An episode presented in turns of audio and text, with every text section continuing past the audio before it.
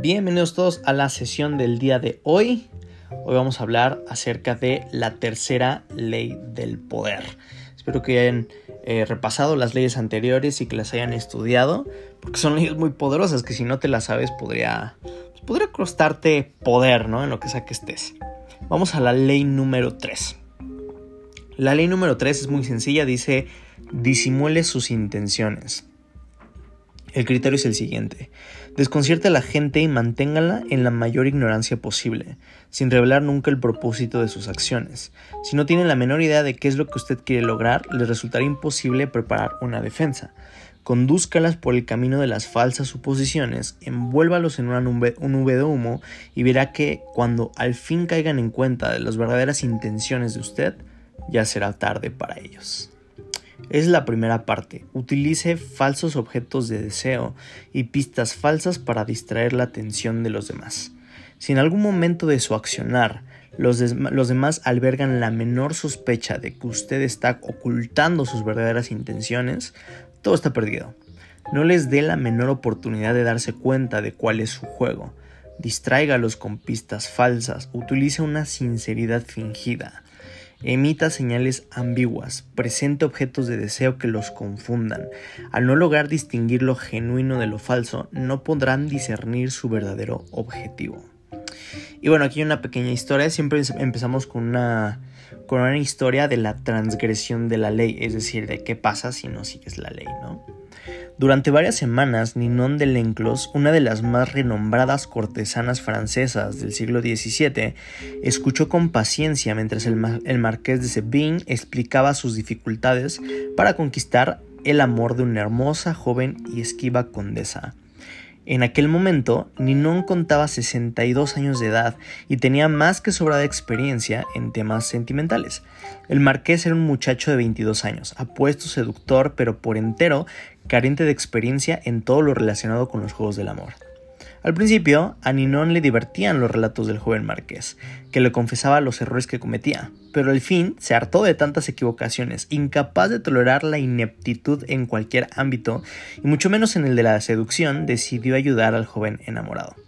En primer lugar, el marqués debía entender que aquello era una guerra y que la hermosa condesa era una fortaleza a la que había que poner sitio con la cuidadosa estrategia de un general. Cada paso debía ser planificado y ejecutado con suma atención, teniendo en cuenta cada detalle y matiz. Ninon indicó al marqués que, al comenzar de nuevo su conquista, se aproximara a la condesa con un aire un tanto distante, con un toque de indiferencia.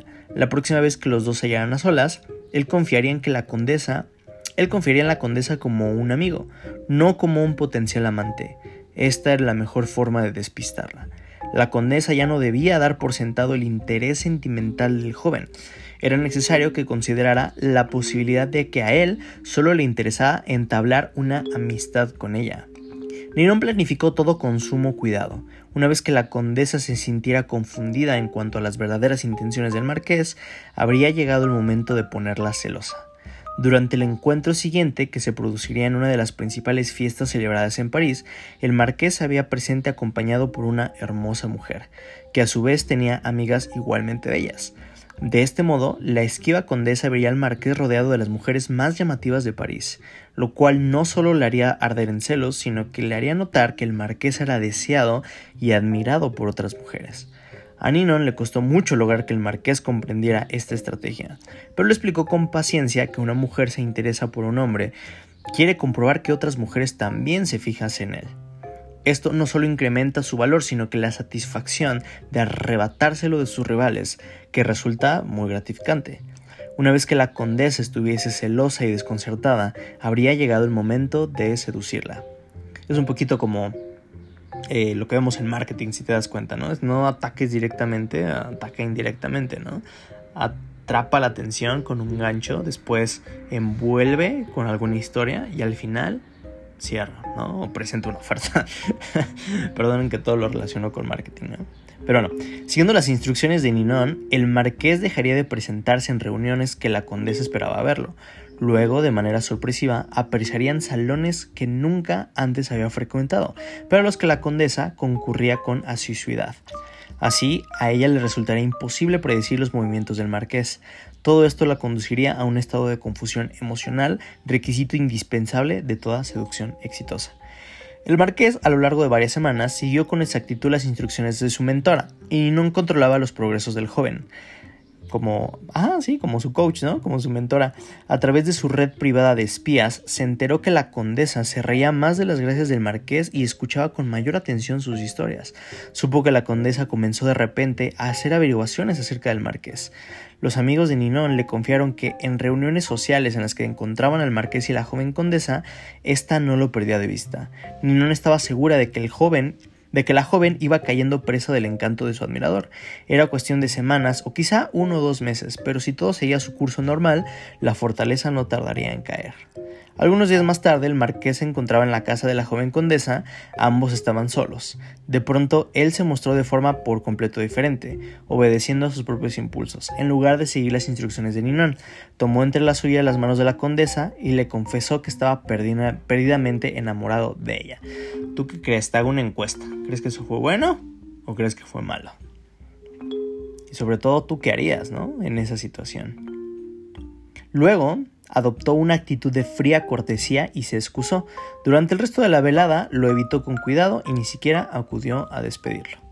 Las siguientes veces que el joven fue a visitarla, se le informó que la condesa no se encontraba en la casa.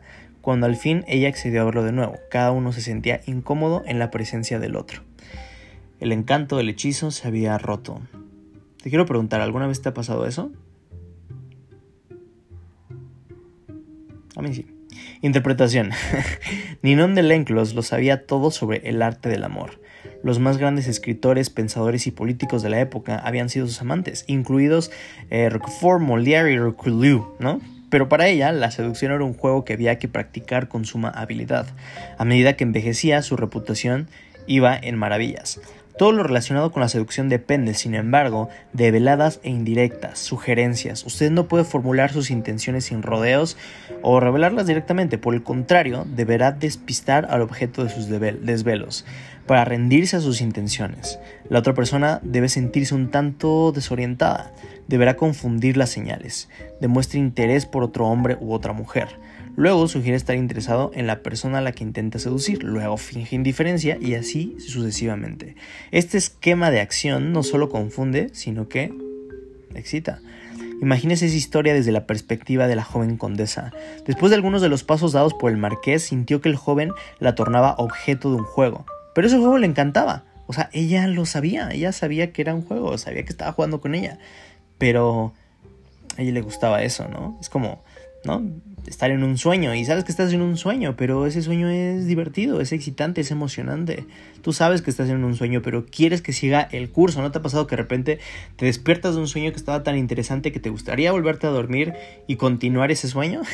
Pues algo así pasó, ¿no? La diferencia es que pues cuando tú despiertas del sueño, muchas veces sabes que ya es imposible volver a ese sueño, ¿no? No sabía hacia dónde la conduciría, pero le resultaba muy interesante. Los movimientos de él la intrigaban y la mantenían expectante, ansiosa por ver cuál sería el próximo paso. Incluso disfrutaba de sus celos y de su confusión interior, porque a veces cualquier emoción es mejor que el aburrimiento de la certeza. O sea, sí sabemos que las mujeres buscan certeza, pero pues es prácticamente algo Em, muy difícil, ¿no? Para una mujer hay mucho, mucho pretendiente. O sea, hay muchas personas que a cada rato le están hablando y le están pidiendo, sal conmigo, por favor, estás muy bonita, shalala, shalala, shalala. Entonces sí, una mujer busca certeza, pero al principio busca eh, variedad, busca interés, busca algo que sea diferente, ¿no? nuevamente lo relaciono con el marketing, un diferenciador, que tú seas diferente al resto de las personas. Ese diferenciador es lo que también marca una diferencia, por valga la redundancia, ¿no? Y para los hombres también, ¿no? En especial los hombres atractivos. Si tú eres una mujer y quieres llamar la atención de un hombre, eh, no caigas en la trampa de creer que por ser más bonita o ser más espectacular vas a tener ventaja, porque la realidad es que no. O sea, si un hombre es atractivo, pues igual tiene muchas eh, propuestas o ofertas, aunque no las tuviera, eh, las mujeres tienden a tener poca resistencia. Ese hombre puede estar acostumbrado a eso. En vez de eso, sé diferente. No importa el atractivo, ¿no? El juego de la seducción no es un juego físico, es un juego psicológico. Si tú le haces creer a la víctima que eres diferente, que eres especial, que eres, ¿no? Algo diferente a lo que te has encontrado, entonces vas a poder captar su interés y esa persona va a estar perdida. Pero así como puedes construir el encanto, así de difícil puedes destruirlo, ¿no? Quizás el marqués tuviera motivaciones ocultas como la mayoría de los hombres, pero ella estaba dispuesta a esperar y a ver qué pasaba. Tal vez si la espera se hubiese prolongado lo suficiente, los motivos finales de él no habrían importado demasiado, pero en el momento en el que Marqués pronunció la palabra fatal, te amo, estoy perdidamente enamorado de ti, ¡pum! Todo cambió, o sea, la burbuja se rompió, ya pasó a ser del montón del montón de cientos de miles de hombres que le habían hecho lo mismo, ¿no? Antes de que pudiera surtir efecto. Es como, no sé, estás haciendo palomitas y las sacas antes de que empiecen a explotar las palomitas. No, pues no, tienes que esperar, tienes que tener paciencia, tienes que tener las palomitas en el horno el suficiente tiempo para que ebullan, ¿no? Es igual lo que hemos visto antes del efecto compuesto. ¿Ves cómo todo está de alguna manera relacionado, ¿no? Ah, tal vez también mi cabeza relaciona muchas cosas, ¿no? Pero bueno, ya no se trataba de un juego de emociones, eh, de emocionantes altibajos. Este cuate pues había hecho algo terrible, ¿no? Sino era una tosca manifestación de pasión, tan común como cualquier otra. El príncipe, o, lo que quería era, eh, pues demostrar su amor, ¿no? Era como de, ya no aguanto, ya esto es demasiado difícil para mí, no estoy siendo paciente y simplemente te muestro mis cartas, ¿no? Es como de, ah, ya, genial, gracias, hasta luego, ¿no? Las intenciones del joven quedaron reveladas, la estaba seduciendo. Con esta actitud, todo lo que había hecho antes ahora se veía bajo una luz diferente. Todo lo que antes había sido misterioso y encantador ahora resultaba obvio y sin gracia. La condesa se sintió avergonzada y usada y cerró una puerta que pues nunca jamás volvería a abrir. Que no te consideren un tramposo, aunque hoy sea imposible vivir sin serlo. Haz que tu mayor astucia radique en encubrir lo que parece ser una actitud astuta. Baltasar Gracián. Y pues después viene una historia en la cual pues es lo opuesto. ¿Qué pasa si, si sigues la, la ley ¿no? de no disimular tus intenciones? Eh, pero al fin de cuentas es esto, o sea, no demuestra tus intenciones hasta que el momento sea justo. La mayoría de las personas eh, son como un libro abierto, dicen lo que sienten, manifiestan abiertamente sus opiniones en la primera oportunidad se les presenta y revelan sus planes e intenciones.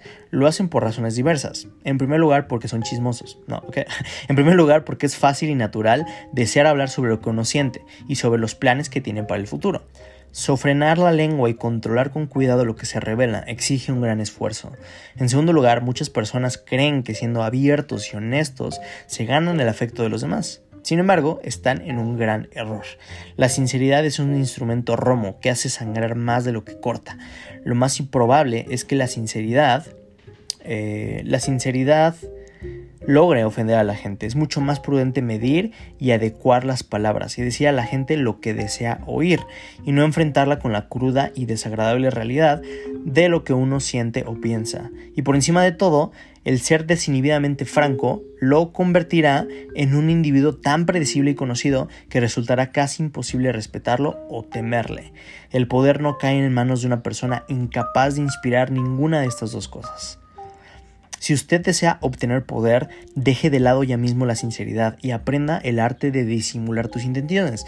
No quiere decir necesariamente que mientas, pero sí que las disimules, que las ocultes, que las disfraces, que las maquilles, ¿no? Eso quiere decir. Cuando lo domine, siempre correrá con ventaja con respecto a los demás. Hay una verdad muy simple acerca de la naturaleza humana que constituye el elemento básico de la, habilidad para ocultar nuestras verdaderas intenciones. El primer instinto del ser humano siempre es creer en las apariencias. No se puede ir por la vida dudando de la realidad de lo que vemos y oímos. Imaginamos que las apariencias ocultan otra cosa. Esto terminaría por agotarnos y, y aterrarnos. Debido a esto, resulta relativamente fácil disimular nuestras verdaderas intenciones. Basta con presentar un objeto que supone supuestamente deseamos, un objetivo que en apariencia queremos alcanzar ante la vista de los demás y tomarán por realidad esas, esas apariencias. Una vez que su atención se centre en el señuelo, no se darán cuenta de las verdaderas intenciones. Esto lo hacen muchísimo en la política, ¿no? no voy a hablar específicamente, pero pues cuando de repente un político empieza a hacer pues que obras de caridad y que no sé qué y que empiezan a, a, regalar cosas y empiezan a este a dar ¿cómo se llaman estas cosas? este eh, donaciones y quién sabe qué, ¿no? O sea, cuál es la intención que la persona está tratando de compartir, ¿no? Pues que lo que yo quiero es ayudar al pueblo, ¿no? Cuando pues yo lo que quiero es tal vez enriquecerme o adquirir poder, ¿no? Pero obviamente si Imagínate un presidente que diga, yo lo que quiero es adquirir poder, yo lo que quiero es estar en la cima del poder y que todos me hagan caso. Pues obviamente le van a lanzar jitomates, ¿no? en el arte de la seducción emita señales contradictorias, tales como deseo e indiferencia, y no solo despistará a los demás, sino que encenderá un deseo de poseerlo. Una táctica que suele resultar eficaz como pista falsa es la de aparentar apoyar una idea o causa por entero opuesta a sus verdaderos sentimientos. Bismarck utilizó esta táctica en forma muy efectiva en su discurso del 1850.